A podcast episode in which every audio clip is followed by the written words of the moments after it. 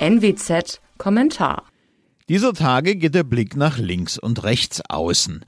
Da stehen Parteitage der extremen Pole des politischen Systems an. AfD wie Linke kränkeln vor sich hin, vor allem gemessen an den eigenen Erwartungen. Doch während die AfD noch immer einigermaßen stabil über 10 Prozent liegt, droht der Linken die Entlassung aus dem Parlamentarismus. Das liegt vor allem an der Unwucht des politischen Systems in Deutschland, aber auch an selbstverschuldetem Elend. Von dem hat die Linkspartei jede Menge zu bieten. Man erinnere sich an den Sexskandal in Hessen, das regelrechte Absaufen in der einstigen Hochburg Saarland, eine innerparteiliche Fronde, die sich im Umgang mit Russland entzündete, eine Ex-Chefin Henning Welso, die als Dauerbeleidigte auftrat und den brutal ausgetragenen Zwist zwischen woken Identitätspolitikern und klassischen Sozialismuslinken. All das kann auch der beliebte Bodo Ramelow als thüringischer Ministerpräsident nicht wettmachen.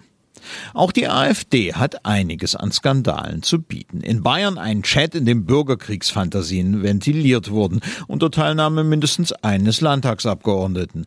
Bürgerkriegsähnliche Zustände in der AfD-Führung selbst, die mit dem Abgang des Bundessprechers Jörg Meuthen endeten, die Posse um Andreas Kalbitz in Brandenburg und natürlich die Daueroffensive des braunen Flügels zur Übernahme der Gesamtpartei.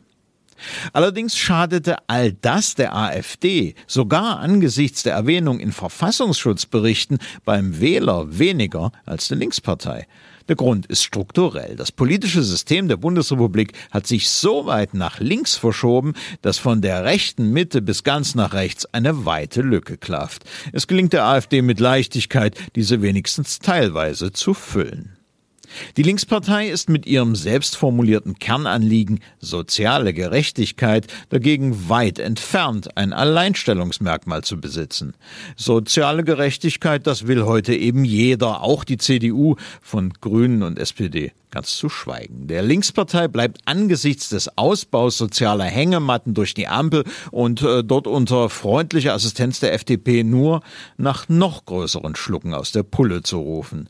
Roter Rumpelstilzchen-Radikalismus stellt allerdings weder ein konsistentes politisches Programm dar, noch zeugt er von viel Fantasie. Beides merken die ehemaligen Wähler. Fazit Während der AfD auf der Rechten leider noch ein längeres Leben beschieden sein dürfte, könnte die Ex-SPD auf der Linken vielleicht in naher Zukunft endlich endgültig Geschichte sein. Mein Name ist Alexander Will. Sie hörten einen Kommentar der Nordwestzeitung.